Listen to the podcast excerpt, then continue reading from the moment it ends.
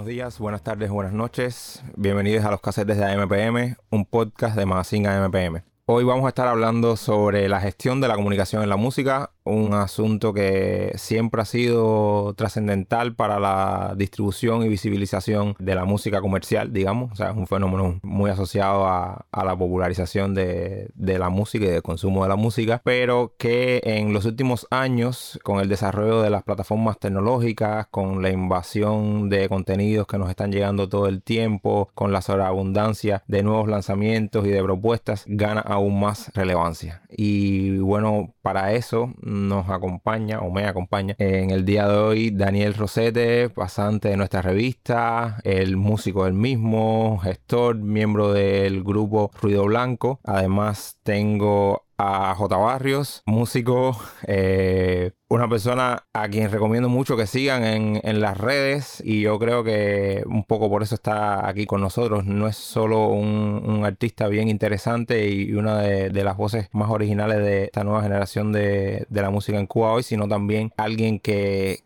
tiene cosas que decir y que las dice de una manera bien interesante en, en las redes y por supuesto esto ha beneficiado mucho eh, el comienzo de su carrera. Y mi querida Joana Gras, compañera de muchos años en tantísimos proyectos, incluido este, que es eh, abogada, eh, ha sido productora, manager, ha impulsado proyectos de gestión de la comunicación en, el campo cultural, específicamente eh, en la música, y también desde esa experiencia nos va a estar comentando. En el día de hoy yo voy a ceder el, batón, voy a, hablar un poquito menos y, el hilo conductor lo va a llevar Daniel Danco, porque creo que este es un episodio que más allá de las experiencias compartidas, puede tener gran utilidad para jóvenes como él, que comienzan a adentrarse en, la música y que tienen un montón de, dudas sobre cómo gestionarlo. Y esencialmente, bueno, venimos a eso, a, aclarar dudas y, a conversar un poquito sobre, sobre nuestras experiencias en este sentido. Buenas, quería empezar hablando de la comunicación. Antes de definir qué es la comunicación para un músico, yo me gustaría comentar desde mi experiencia aprendido que hay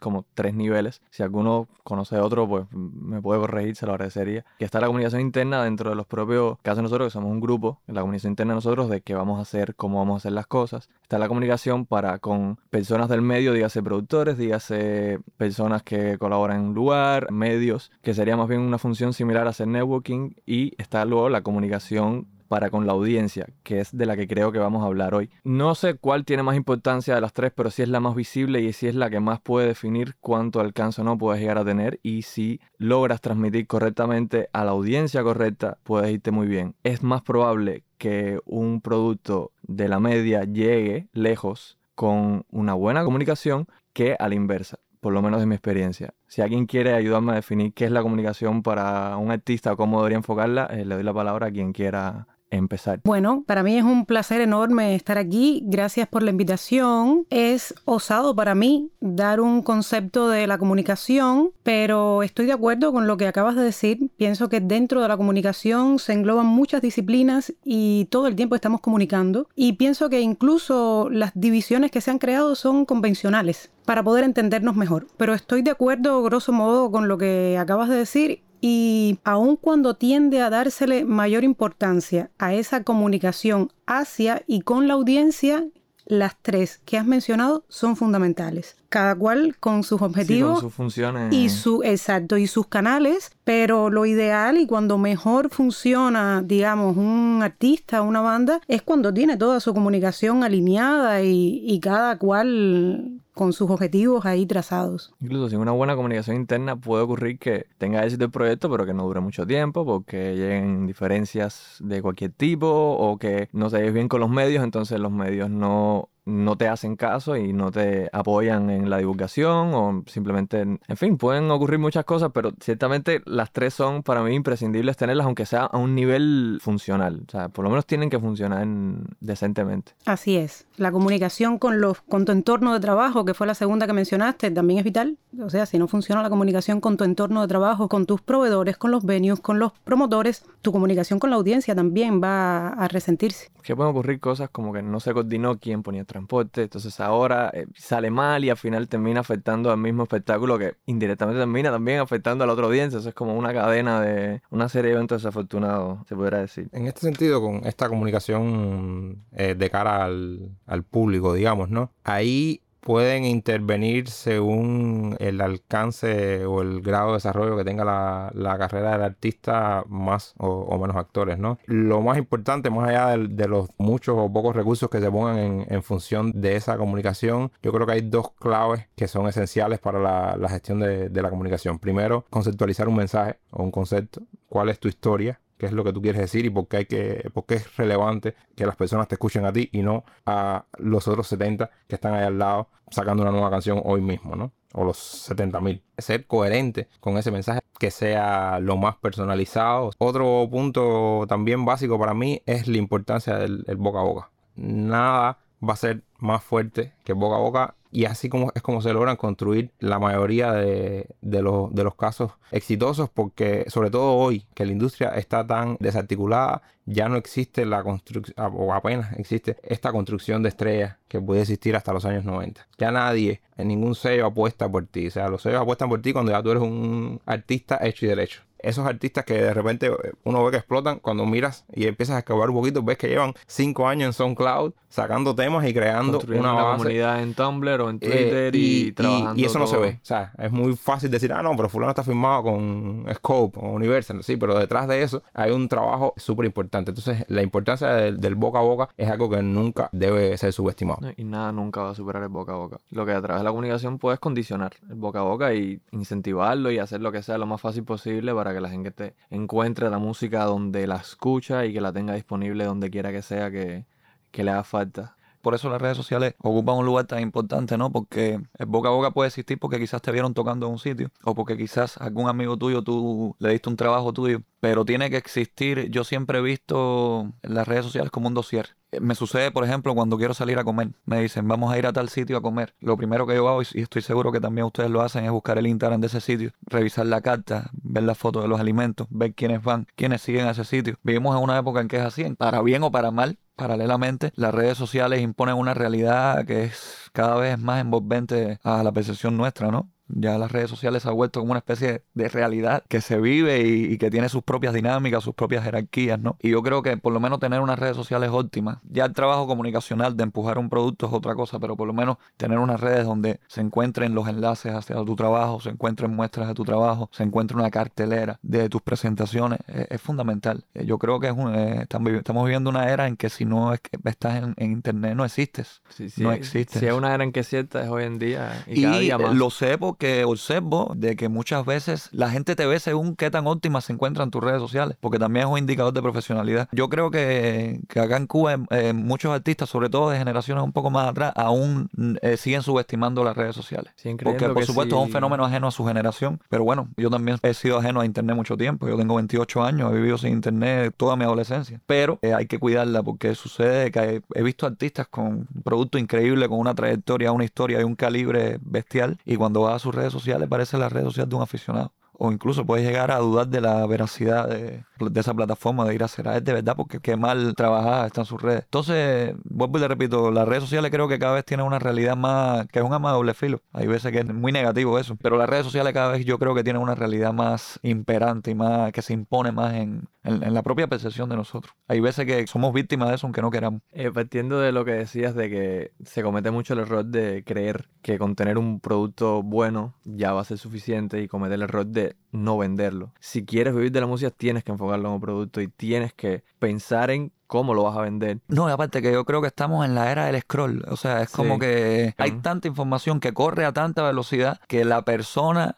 incluso, eh, la persona le cuesta pinchar un link. A una persona le cuesta pinchar un link. Entonces, yo creo que una de, las cosas más importantes que, que, se impone en la red a la hora de transmitir es la, la síntesis. O sea, en, la menor cantidad de tiempo posible, eh, transmitir el mensaje de la manera más atractiva posible. Porque si hacemos el ejercicio de Instagram es scroll, scroll, scroll, scroll, estás viendo mucho contenido de todo lo que tú sigues diverso y para que tú pares, para que tú te detengas a ver un contenido porque te llama la atención por lo que sea. Yo antes usaba las redes sociales, incluso ya haciendo música, usaba las redes sociales desde una perspectiva más como un usuario que comparte su vida y de vez en cuando sube una información de una canción, etcétera. Y me empecé a dar cuenta de que eso era un error. Me empiezo a dar cuenta en el año 2020, cuando de pronto yo estaba con mi banda Kid the Party, que es la banda paralela que llevo, y de pronto paró todo, con muchísimos planes, muchísimas cosas bonitas que venían, paró todo, todas las presentaciones, los conciertos, que al final se ha olvidado un poco porque hay muchos artistas de redes sociales, pero al final Pollo del Arroz con Pollo subirse un escenario. Y todo eso desapareció. Y me quedé sin escenario, yo me quedé así, bueno, ¿ahora qué hago? Y aquí empieza mi proyecto en solitario como J. Creo que fue un momento de introspección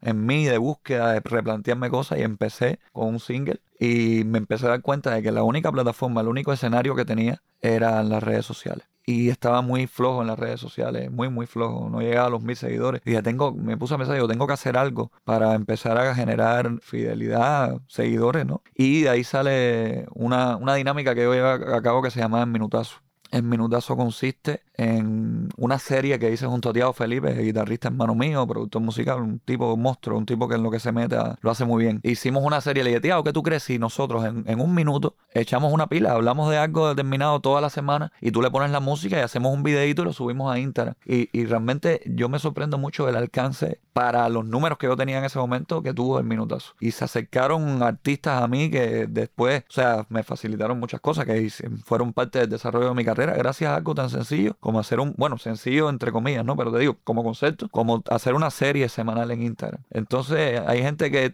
hay gente que incluso se burla cuando te ve que tú estás constantemente haciendo una historia, esto, lo otro, es influencer, porque aún no acaban de valorar lo necesario y lo importante que son las redes sociales. Y a mí, sinceramente, yo soy un defensor de las redes como músico porque me han regalado una cantidad de cosas increíbles. Todo mi trabajo ha, caminado gracias a las redes sociales. Colaboraciones inmensas que para mí, ¿no? Como, no sé, como hacer una colaboración con Leoni Torres, que eso es un sueño para mí desde, que soy un adolescente. Fue a través de las redes sociales. Él me encontró. O sea, él me encontró precisamente así. Él estaba haciendo scroll porque me hace el cuento después, me dio mucha curiosidad. Le dije, Leoni, ¿por qué, ¿por qué tú, cómo tú diste conmigo? ¿Sí? ¿De dónde? Y él me dice que le estaba haciendo un scroll y de pronto se le acabó el contenido. Te dice, ya usted está al día y después lo que te salen son recomendaciones, es lo que hace el algoritmo. Y le salió un video mío y a partir de ahí me empezó a seguir, empezó a ver mi contenido hasta que me escribió un día para hacer una colaboración. Entonces, creo que es un ejemplo contundente de lo importante que puede ser un, un manejo decente de las redes.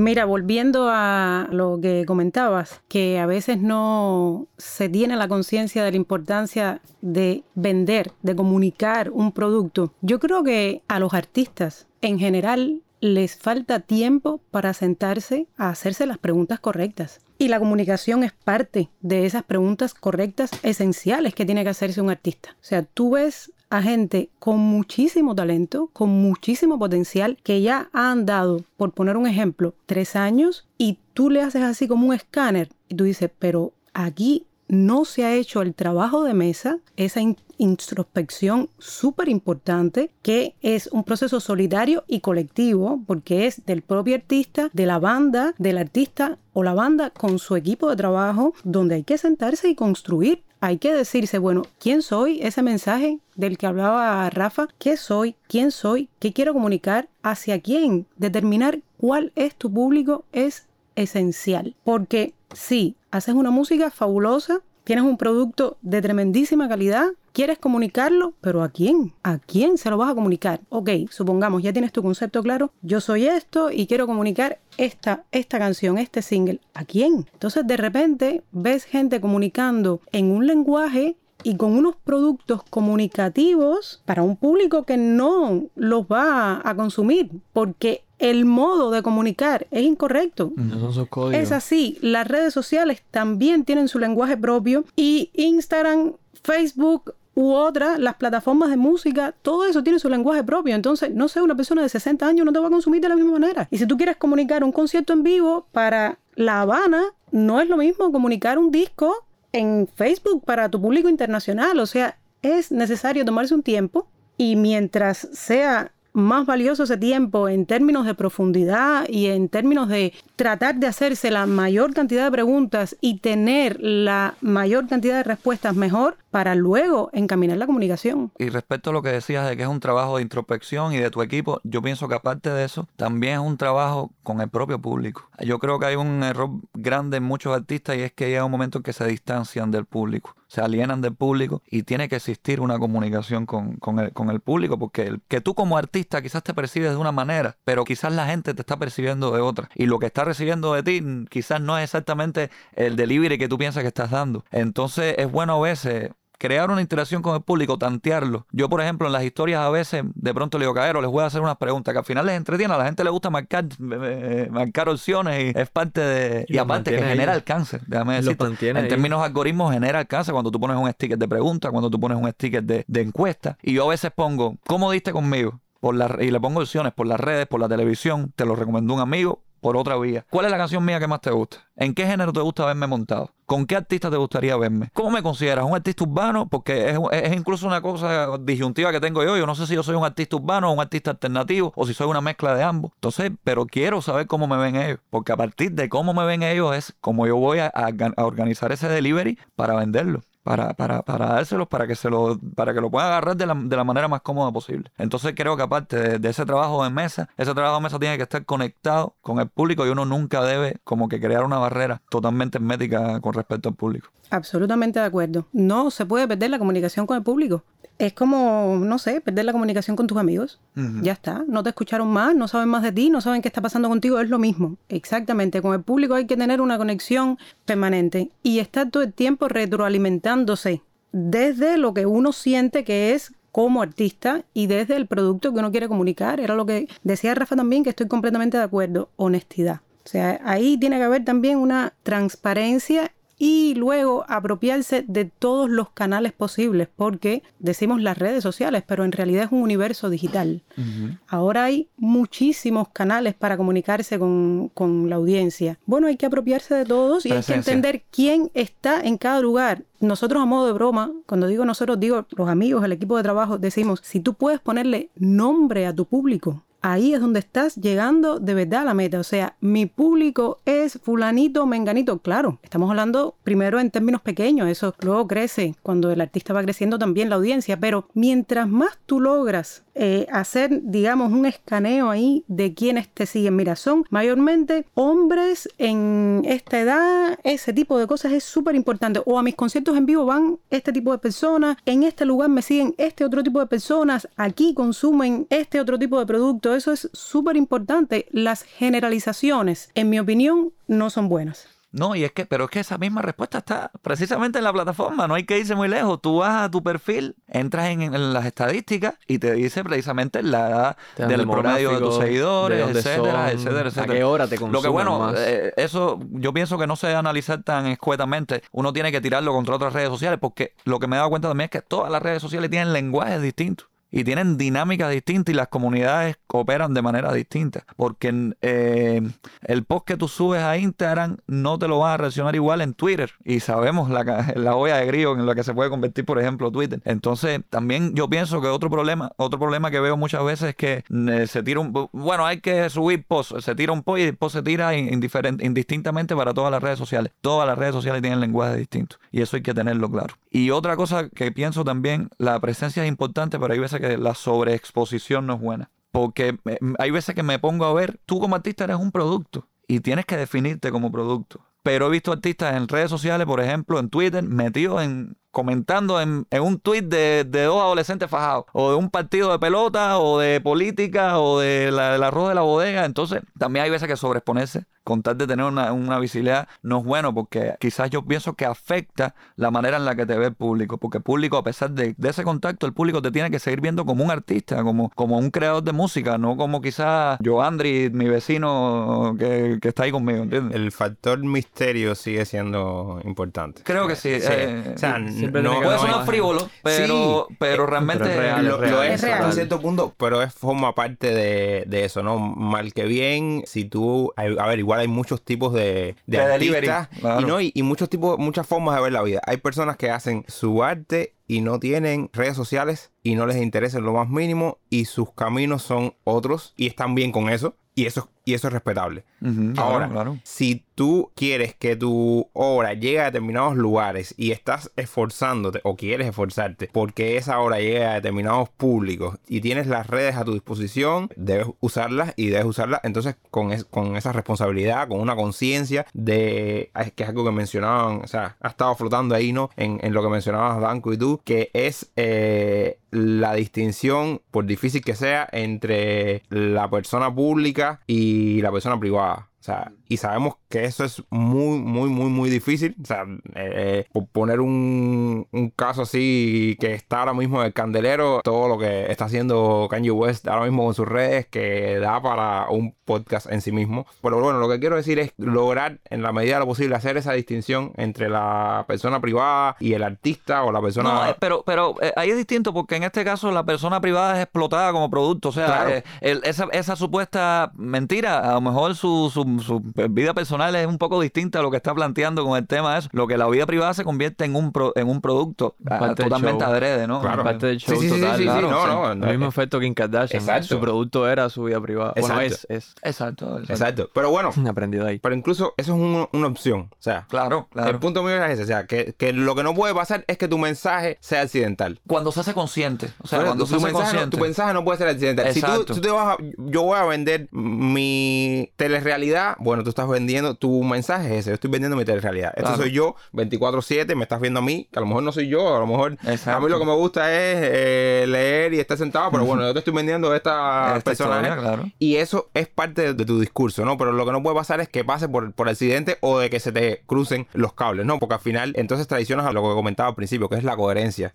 que tienes que tener tú con ese, con ese discurso, ¿no? Por tanto, hay que ser cuidadoso con eso, ¿no? Porque una vez que ya has elegido ese camino y unas coordenadas de por dónde se mueve tu mensaje, se supone que seas coherente con él, porque si no, en el mejor de los casos confundes a tu audiencia, en el peor la pierdes. Exactamente. te No, y que tú eres una marca, o te sea. agotas. Vives forzando un personaje que no es quien tú eres. Eso es, es una bomba de tiempo. Hay gente que tú dices que se aliena de las redes, pero creo que es una. Sigo diciendo con, con el respeto que pueda tenerle al artista que lo haga, de que si tu interés es precisamente tener un alcance, es un error no tener redes sociales y no trabajar con las redes Que sociales. depende de la intención Porque que antes, tenga. antes, antes estábamos sometidos o, o dependientes de los medios de difusión, televisión, radio, que viene siendo una dictadura, una dictadura de contenido. O sea, hay una persona, un grupo de personas que deciden qué se pone y qué no. Con el acceso a Internet, tú tienes la libertad en tus manos. Por supuesto que los algoritmos influyen, te influyen, pero no es lo mismo influir que imponer. O sea, te pueden influir, te pueden hacer atractivo una serie de cosas para que tú vayas hacia allá, pero en, tu, en, tu, en tus manos está la opción de ir hacia donde tú quieras ir y de escoger el contenido que te dé la gana. Entonces Internet vino a brindarnos esas herramientas a nosotros los artistas, de tener nuestros propios, nuestro propio canal de televisión, nuestro propio canal de radio, nuestra propia galería, nuestra... Y eso es maravilloso. Yo pienso que es maravilloso y usado para el bien nos aporta muchísimo. Y más allá de, esa gestión propia y, ese mensaje que uno, que uno organiza como, como artista, yo quiero que, que nos comentes un poco de, desde tu experiencia con, con Bonus Track. Para quienes no la conozcan, Bonus Track es una agencia de, de comunicación especializada en el sector cultural y, y la música específicamente, que ha trabajado con un número importante de artistas nacionales y extranjeros y que ha llevado varias campañas de lanzamientos y de algunas acciones promocionales. En tu experiencia con Bonus, ¿cómo es el proceso de, acercamiento de, de ustedes? ¿no? O sea, llega mañana Ruido Blanco llega J, ha- hagamos un poquito ahí ese, ejercicio ¿no? mental, ¿no? De qué es lo primero que hacen cuando llega a ese artista y qué es lo, básico antes de sentarse a planear eh, una estrategia específica, ¿no? ¿Qué es lo que, lo que le piden a ese artista para poder desarrollar cualquier tipo de propuesta? Lo primero que hacemos es tratar de aprender el artista, o sea, antes del contacto, tratar de eso, mirar sus redes, escuchar su música si no la conocemos, o tratar de apropiarnos bastante de todo lo que esté a la mano, tratar de conocerlo. Y luego lo básico que es casi el primer paso es una encuesta básica, o sea, es súper importante entender al artista, dónde está y qué quiere o qué cree que quiere. Eso es súper importante. Ese primer paso de hacer las preguntas que nos parecen correctas y tratar de que nos entreguen la respuesta más honesta posible. Ese es el, primer acercamiento, porque desde una agencia de comunicación respondemos a los objetivos que se hayan trazado los artistas. Nos pasó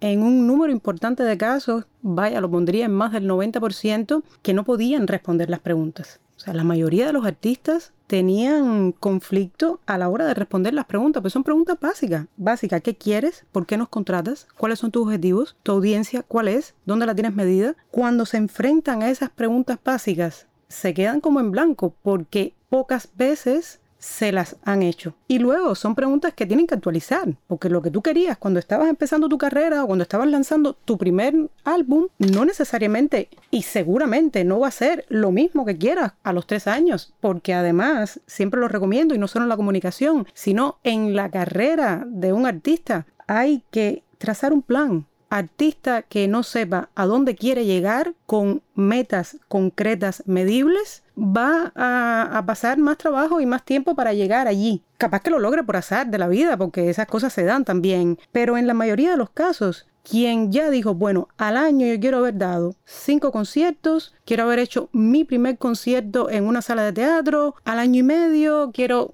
haber llegado a tantos seguidores en esta red, a tantos en esta, quiero tener el canal de YouTube activo. O sea, es así, metas concretas y medibles. Y eso nos pasa con frecuencia que cuando van a responder esas preguntas básicas para poder nosotros pensarnos una propuesta de campaña de comunicación para un lanzamiento, que lo mismo puede responder al posicionamiento de un producto que al posicionamiento del propio artista, se quedan en blanco al punto de que nos dicen, lo siento, no, puedo responderla y nos la dejan en blanco. Y ahí es donde te das cuenta que es que no han hecho, no se han tomado el tiempo súper importante de sentarse a hablar consigo mismo. ¿Y qué, crees que le, aporta poder auxiliarse de una agencia o de un equipo externo de comunicación a la carrera de un artista? Creo que le aporta en muchos aspectos. Primero, conocimiento especializado. Se cree, pienso erróneamente, que el universo digital, no solo las redes sociales, sino que el universo digital es fácilmente manejable. Y no, no es fácilmente manejable porque son un montón de plataformas que hay que,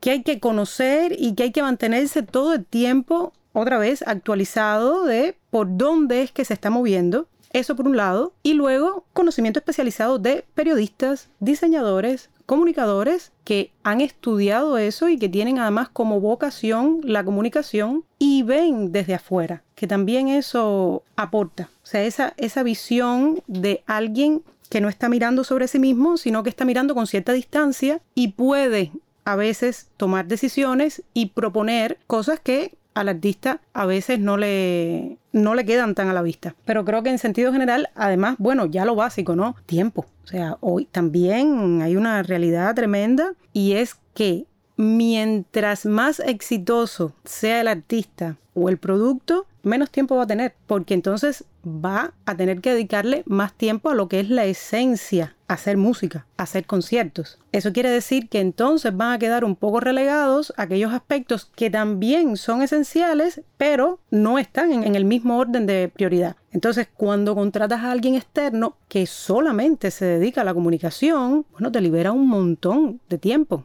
un montón de tiempo y ahí obviamente eso no significa que el artista no trabaje, el artista tiene que trabajar un montón también con el equipo de comunicación, pero tienes a personas que están ahí como brazo ejecutor de un montón de trabajo que si cae sobre el propio artista, bueno, eso compite con todas las labores artísticas esenciales para poder hacer música.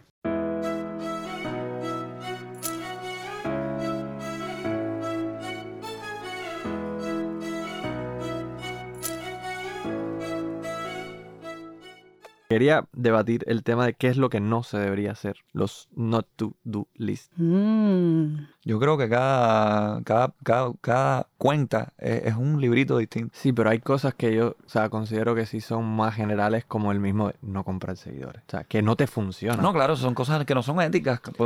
Cuando tú manipulas datos, no, los no, no mates a nadie Quitando la ética, quitando la ética, no es funcional. O sea, más allá, aparte de que, estás, de que, ¿qué estás haciendo? estás inflando tu ego. Es que eh, precisamente hay un, hay un serio problema con el tema. Hay una gran diferencia entre números y lo más importante en las redes sociales se llama engagement. Exacto. O sea, mucho más valioso es, más valioso que tener 30 mil seguidores que de ellos te reaccionan 100 es más valioso que eso es tener 500 seguidores, pero que esos 500 sean contigo hasta el final. Y ahí es donde está el verdadero engagement. Y ahí es donde se, se infla número, sea así. Muchas veces yo, porque me da curiosidad, uno tiene, porque uno como artista también tiene que meterse en los perfiles de otros artistas y mirar, porque eso es importante. Y ahí veces yo entro y digo, 30 mil seguidores. Pero no me juega porque digo, bueno, pero no es un artista que yo veo que todavía está consolidado, que se conozca. Y cuando entro al, al muro, al feed, las fotos tienen 200 likes con 10 comentarios. Entonces tú dices, bueno, aquí hay algo que no encaja y es precisamente ese tema del engagement. ¿De qué te sirve generar esas dinámicas que te pueden proporcionar seguidores sencillamente porque quieren que tú lo sigas para atrás, pero no les interesa tu contenido y, te, y los tienes de adorno? No sirve de nada ese, ese número hueco. Que no te- Entonces, más importante que eso es precisamente la, la, la, la sinceridad con uno mismo en ese aspecto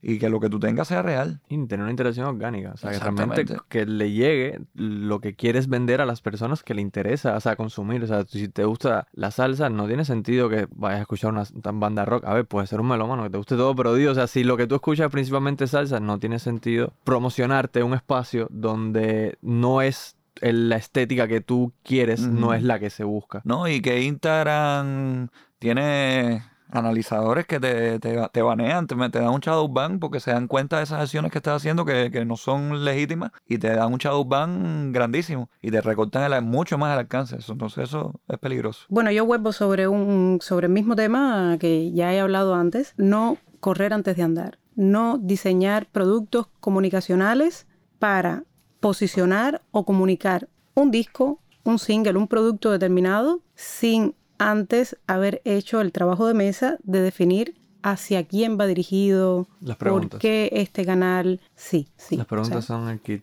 resumiría en eso, o sea, no saltar etapas, no decir ahora, bueno, voy a hacer un videoclip o voy a hacer, no sé, un- un- una gira de medios, no, o sea, ¿qué tengo? ¿Cuáles son mis objetivos? Y a partir de ahí empezar a hacer la labor de hormiguita que lleva tiempo de establecer cuáles son los mejores productos de comunicación que yo puedo generar para lograr esos objetivos. Y antes de hacerlo, pensar qué quiero lograr con ello. Es Sí, sí. ¿Qué Antes quiero lograr? ¿Hacia quién va Hacer el dirigido? videoclip por hacerlo no tiene sentido. Es para No, ponerlo no. si lo quieres enviar a Lucas o lo quieres subir a YouTube por, Sí. por poner ejemplos así.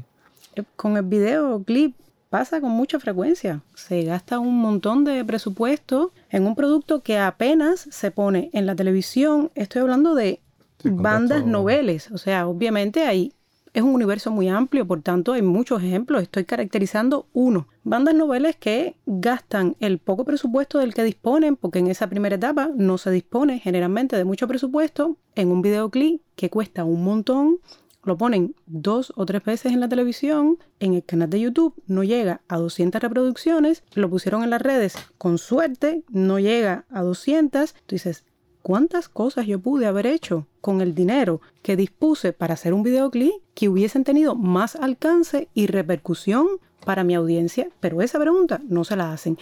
Videoclip, videoclip, videoclip. Vamos a hacer videoclip. Y así, uh, sin nuevamente ir a ese trabajo que, que es de tiempo, es de tiempo, es de reconocerse a sí mismo. También creo que, que es como todo, de que pueden existir fórmulas, maneras de hacer las cosas, pero siempre uno tiene que adaptarla a sus circunstancias. Eh, O sea, tú no te puedes poner un abrigo de piel en No, el claro, trópico. Es clave. Eh, es y, clave y tener entonces claro eh, vivimos en un país con unas circunstancias tan extrañas. Desde tener bloqueadas tiendas digitales hasta que las reproducciones de nosotros, los cubanos, no cuenten para monetizar. Eh, hasta el hasta la, la condicionante de que la, la escasez de datos y lo caro que están limita mucho que un usuario se te meta a un live, que un usuario vaya a YouTube a ver un video, que un usuario se eche un video en Instagram. Todo eso tiene que adaptarlo. Fíjate que hay veces que yo hago cosas que quizás en otro país son incorrectas, pero aquí yo creo que sí funcionan. Como por ejemplo, cuando hago un lanzamiento en tiendas digitales, también lo subo a mi canal de Telegram. En- eso es un Claro. a la malla en cualquier otro Claro. país. Pero es que aquí. Pero mi objetivo, a, a- a partir de mi objetivo, que es sencillamente, yo no estoy pensando en monetizar, sería un ingenuo. Yo no estoy a un nivel todavía para monetizar. De hecho, pocos artistas en Cuba hacen una monetización decente. Como yo ahora mismo tengo descartado ese asunto, no me interesa. Mi objetivo es precisamente crecer para en algún momento hacerlo. Yo digo, bueno, lo voy a soltar en Telegram al mismo tiempo. Eh, eh, por un alguien una vez de mi distribuidora me- me- me- me dijo que no lo hiciera. Y lo probé y dije, no, que va. Precisamente en esa retroalimentación con el público, mirando los pantallazos de las capturas de las canciones que escuchan mías, dice Telegram. La mayoría dice Telegram. Muy poquitos son de tiendas reproductor digitales. del móvil que igual eh, la Sí, te da la bajaron. medida de que cargan fue- por el. BKM es que Entonces no- hay que estar, eh, digo, tengo que ponerlo en Telegram. A la misma vez, esto yo sé que está mal. En otros países esto está muy mal porque estás moviendo tráfico para una cosa que no te va a reportar dinero. Pero aquí, que no monetizamos, que, que casi ningún cubano tiene, los, los más privilegiados son los que tienen acceso a las tiendas digitales, hay que jugarla con muchas cosas. Incluso está mucho en los medios actualmente, es dañino por motivos miles. Y sobre todo porque he observado lamentablemente ¿no? que el público está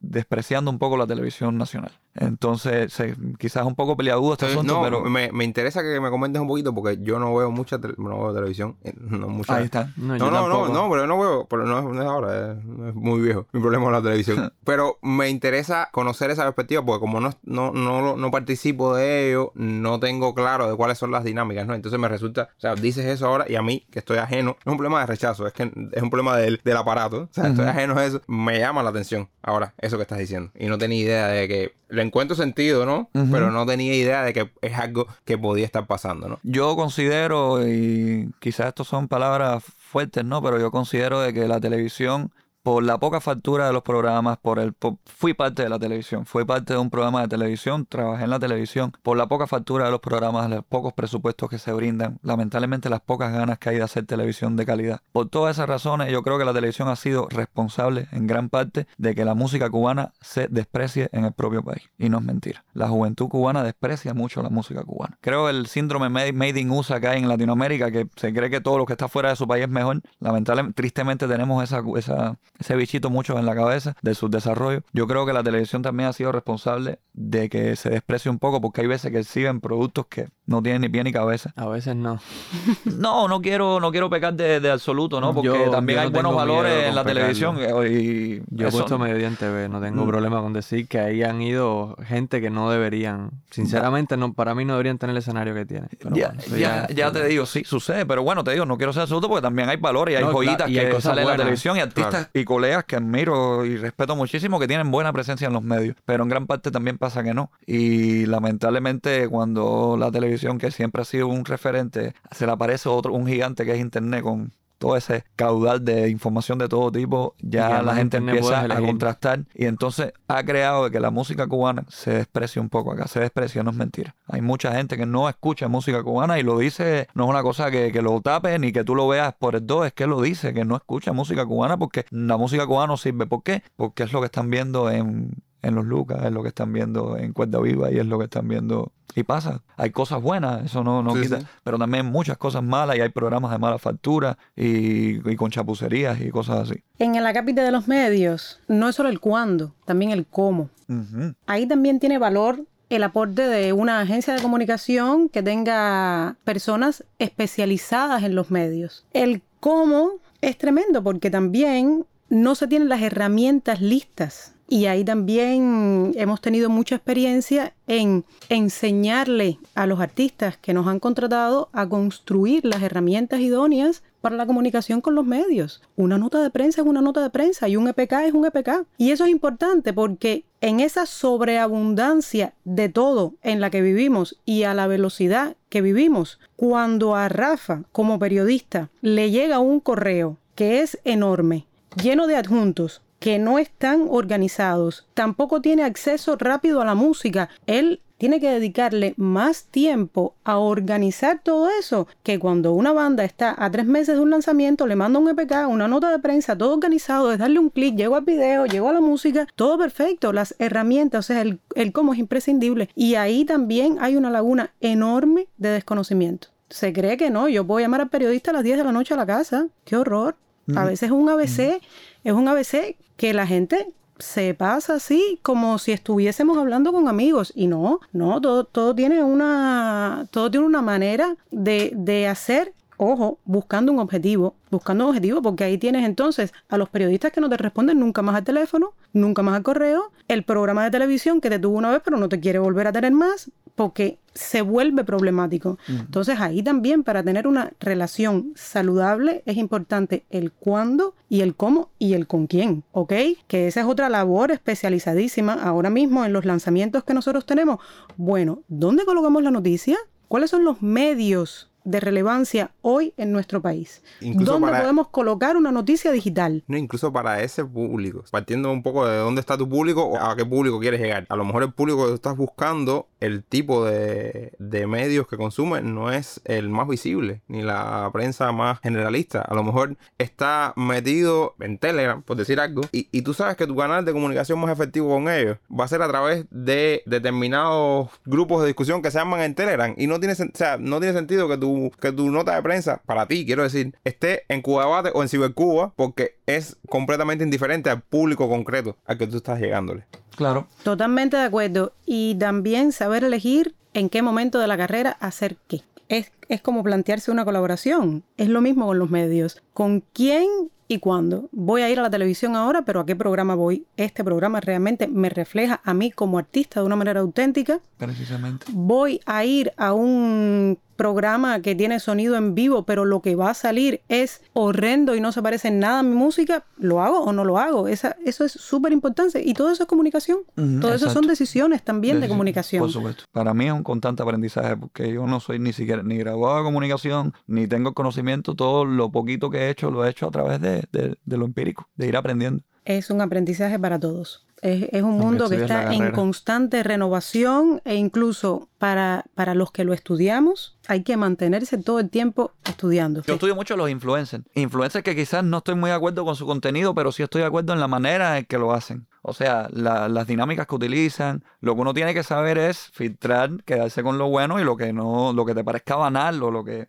a tus conceptos no te sirva, O no lo uses. exacto, simplemente no es coherente con lo que tú quieres hacer. Pero yo incluso le tengo muchos amigos influencers y les escribo, compadre, ¿cómo, ¿cómo tú haces tal cosa? Compadre, ¿por qué me pasó esto? Mira, yo siento que aquí me recortó el alcance. ¿Qué tú haces cuando a ti te recorta? Y les pregunto, y ellos me dicen, y saben cantidad, saben cantidad porque se, se dedican a eso. Y entonces voy aprendiendo, e incluso me apoyo, me apoyo en ellos. Porque actualmente es increíble eh, el nivel de influencia, va la redundancia, que tiene un influencer. Y siempre es bueno que, como artista en tus conciertos, invitar a, a a los influencers. Eso es una estrategia que, funciona muchísimo. Porque son personas que venden estilos de vida y que la gente sigue porque, bueno, si fulanito va a este sitio es porque este sitio es cool. Y estamos en la era también de lo cool, de lo que todo eso, por muy frívolo que parezca, es parte de- de- del negocio. Pues, tú tienes, que hacerte atractivo sin caer en lo que a tus códigos sea bana- banal o, o qué sé yo. Pero hay que ser atractivo, hay que llamar la- hay tienes que llamar la atención de tu público.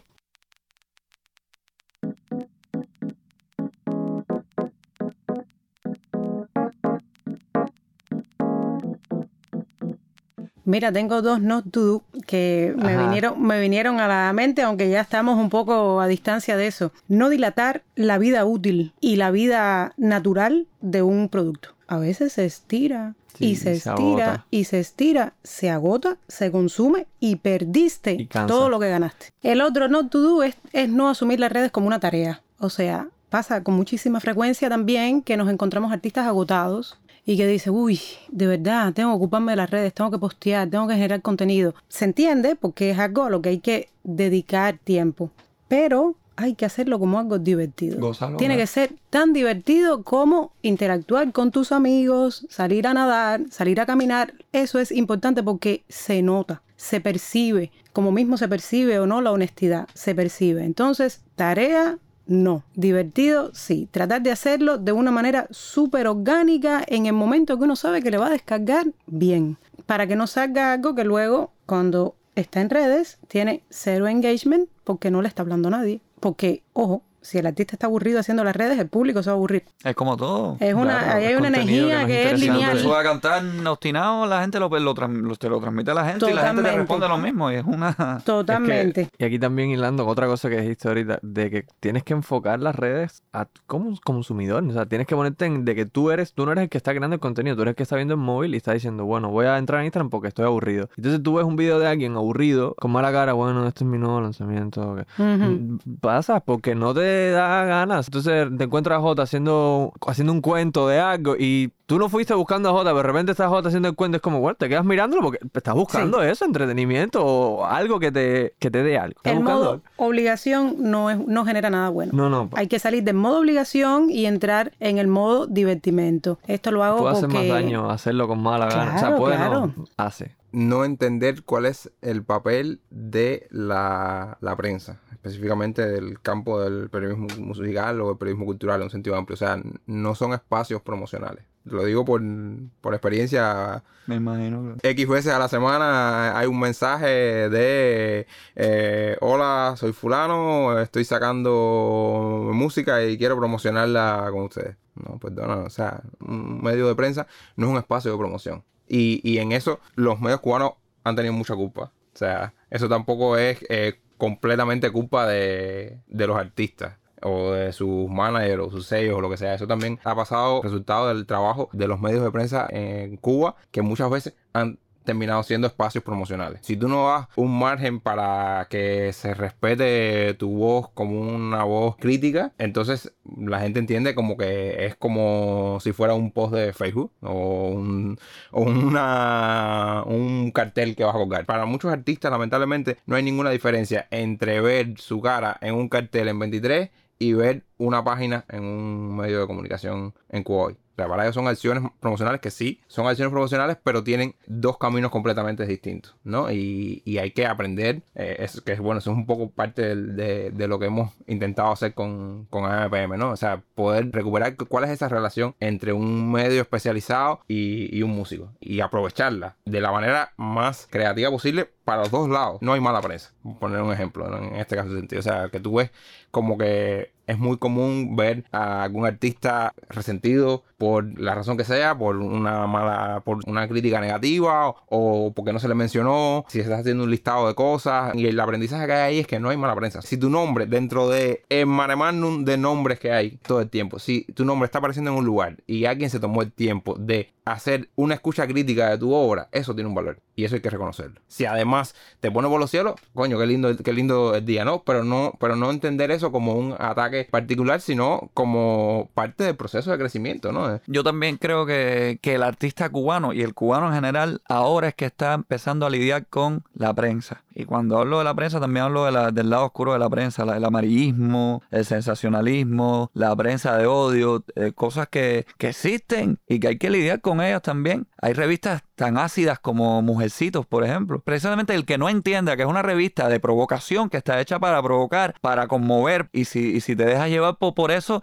lo que vas a hacer es hundirte tú como artista y hundirte tú psicológica y emocionalmente. Entonces uno tiene que, que saber de que existe todo tipo de prensa y que lamentable o afortunadamente como artista tiene que someterse y tiene que saber navegar por, por, por Sí, esos el mares. precio es, es un poco ah, es cruel, ¿no? Pero es el precio de ser figura pública también. Precisamente, ¿no? Y, y cuando hablo de prensa, estamos en una época en que voces individuales pueden coger tan magnitud que un hater se puede volver Exacto. un medio de prensa en una, en una plataforma, ¿entiendes? Muchas veces tú conviertes a ese medio en, en notorio Claro. por una respuesta tuya. Claro. Mira el ejemplo de Otaola con chocolate. O sea, si, si nos vamos a ese momento, Sí, sí. Otaola se hizo Otaola por el escándalo que tuvo con, con un artista tan polémico como el chocolate. Y ahí fue que No Otaola empezó a coger renombre por una, por una mala reacción de, de ese artista. Quería consejos para una persona que acaba de empezar que no tiene presupuesto para contratar una agencia, que primera vez que se enfrenta a redes sociales, ¿qué se les recomienda a ese artista o a ese grupo o esa banda antes de empezar? Consejos. que- Consejos prácticos, que se respondan las preguntas básicas. ¿Quién soy? ¿Qué quiero? ¿Qué voy a comunicar? ¿Y a quién ¿Y le a voy quién a voy a comunicar? ¿Y con qué lenguaje? ¿Con qué lenguaje? Sí, hay, hay una serie de preguntas Sí, básicas. Entonces, segmentar tu mercado, ¿no? Sí, ahí tienen, eso es, eso es básico, muy básico. Eso no debe violentarse nunca y es una magnífica entrada. Luego buscar referentes. Otro lo dijo ahorita, tiene un montón de amigos influencers y todo el tiempo está retroalimentándose de ellos. Así, tal cual, busca referencias. ¿Quiénes son los artistas que a mí me parecen relevantes o que me gustan? Mirar cómo lo están haciendo, buscar referentes que sintamos cercanos. Eso también es vital, especialmente eh, al principio, en esa, en esa primera etapa.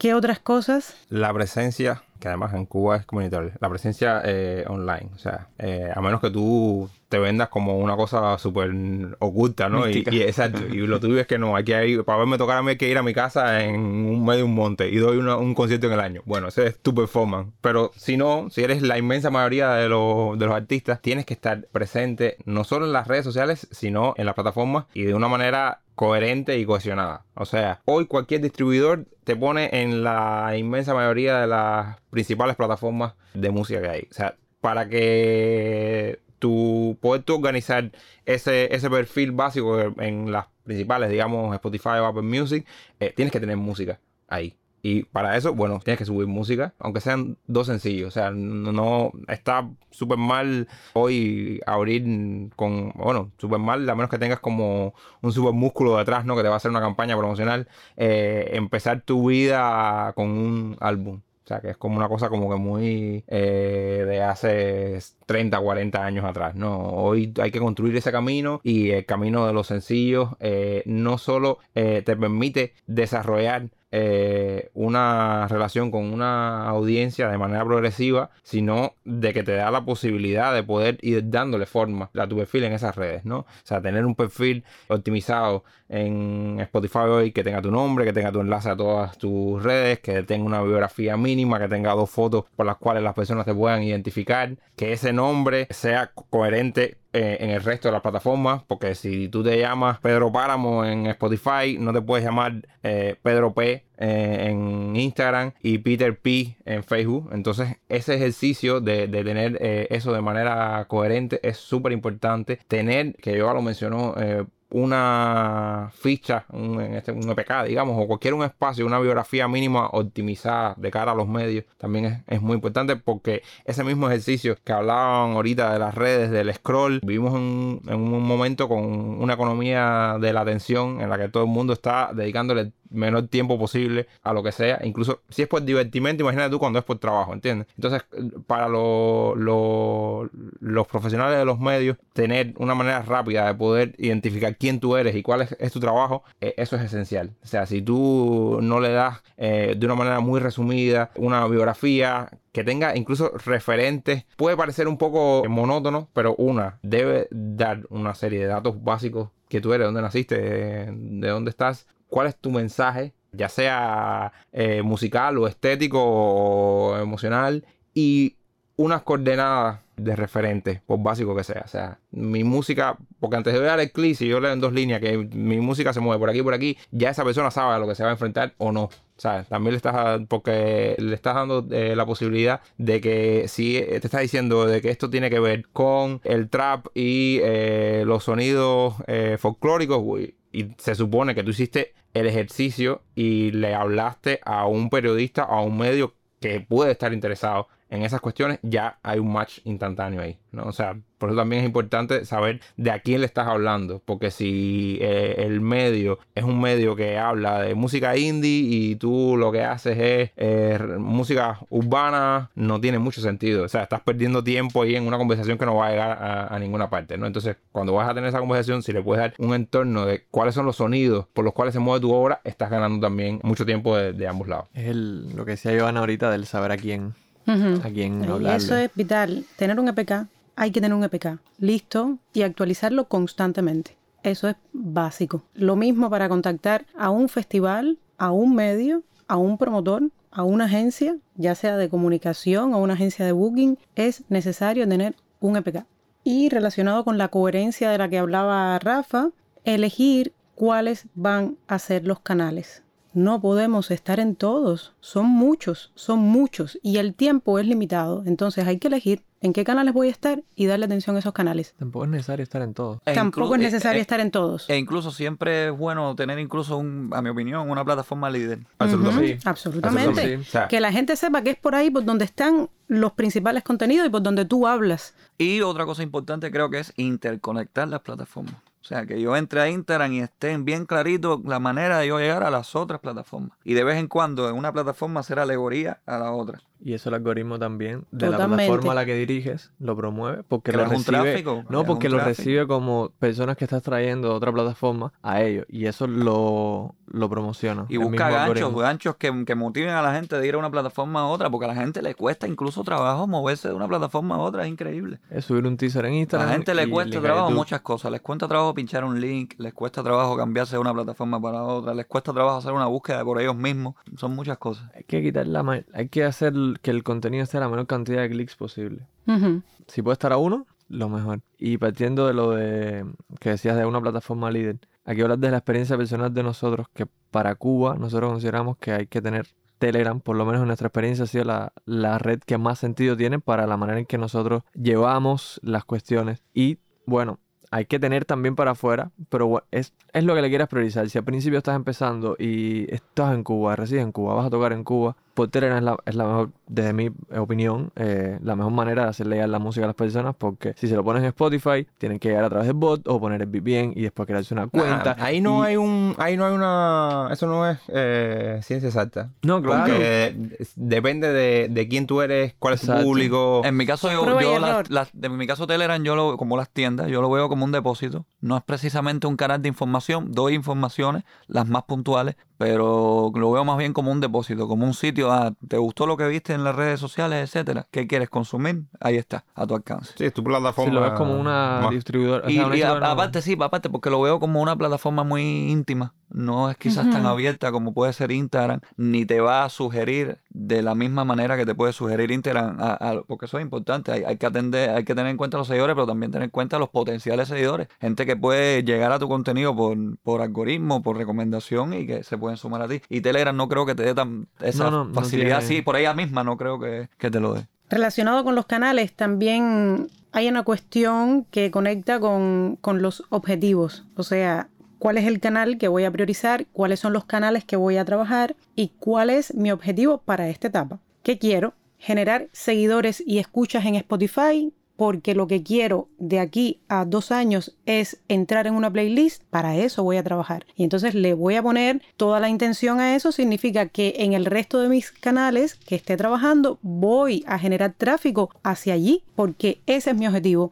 O sea que todo vuelve a la base en donde hay que tener muy claro lo que queremos hacer y a dónde queremos llegar, porque de lo contrario vamos un poco ahí a, ciegas, alcanzando metas, objetivos que no, que no tenemos muy bien definidos. No, y una cosa que no se puede obviar, porque estamos hablando de todo esto, pero una cosa que es primordial, visualmente ser atractivo en las redes sociales, porque eso, no puedes tener un perfil con las fotos de baja calidad, porque eso habla mucho quizás de, de- gusto. es una es un, es un reflejo de tu música, al final todo es un reflejo, todo termina en tu música. Entonces yo entro a un perfil y veo fotos de baja calidad, veo videos con pixelado, entonces no me llama la atención, es normal. Nadie quiere ver una copia de cine de una película, todo el mundo quiere ver la película en 4K, ¿no? Eso también es importante, cuidar un poco el contenido, tratar de invertirle un poco al contenido. Rodéate de amigos que te puedan ayudar, es lo que yo, es lo que yo he hecho siempre. Economía solidaria. Exactamente. Ese es otro buen punto de entrada. Fotos, fotos, sesión de fotos.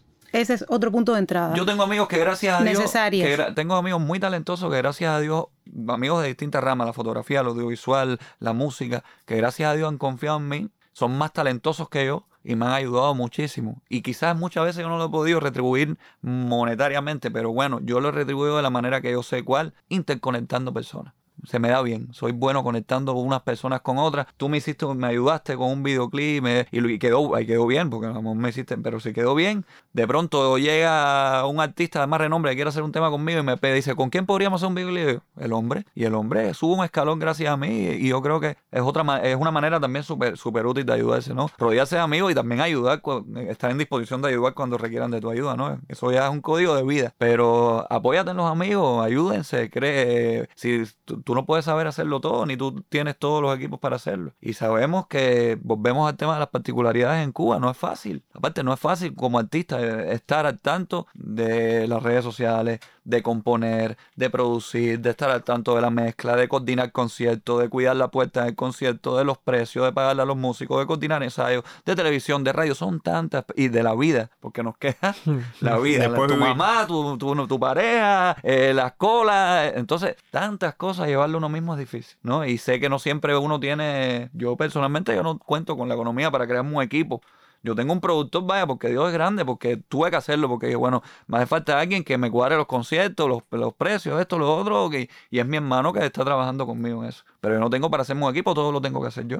Soy un artista independiente, nos toca. Y todos aquí creo que de una manera u otra somos multitareas. Y eso tiene muchísimas ventajas, ¿eh? Los, los artistas independientes ciertamente tienen retos grandes, pero tienen a la vez un montón de ventajas como artistas independientes, que, que, son ventajas que otros no tuvieron hace 30, 40 años, en fin, cuando la industria funcionaba de otra manera. Bueno, no sé cuánto tiempo llevemos por eso. No, buen, tiempo. buen tiempo. Esa es mi preocupación. O sea, yo puedo seguir proponiendo puntos, pero... no, no, porque creo que, creo que es un buen momento para, para parar esta primera temporada de comunicación en la música. Como Ivana comentó ahorita, esto es un, un entorno que siempre está evolucionando, en el que siempre hay que estar estudiando y siempre hay que estar atento a los cambios, así que es más que probable que pasado un tiempo tengamos que volver a hablar de, estas cosas. O sea, no sé, por ejemplo, todavía yo no entiendo ni siquiera muy de todo el concepto del metaverso, pero me imagino que eso va a ser algo que va a cambiar mucho las dinámicas de lo que va a ser promocionar una música, ¿no? En un espacio que va a ser completamente virtual.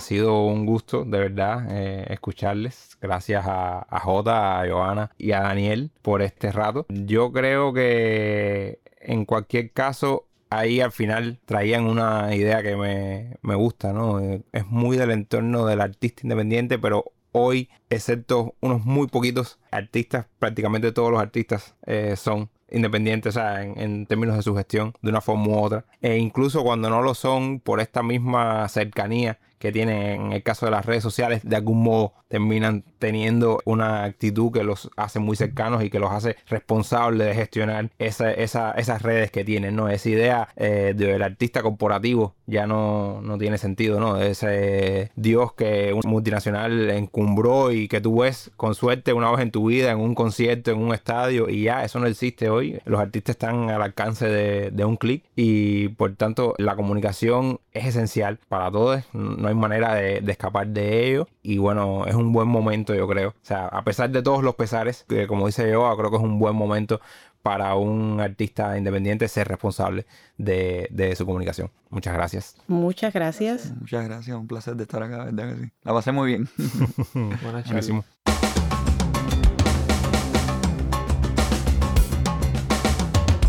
Recuerda que puedes escucharnos en nuestro sitio web www.magazineampm.com, en Spotify o tu plataforma de podcast favorita, o seguirnos en las redes sociales como arroba para tener la foto más completa de lo que sucede en Cuba en materia de música.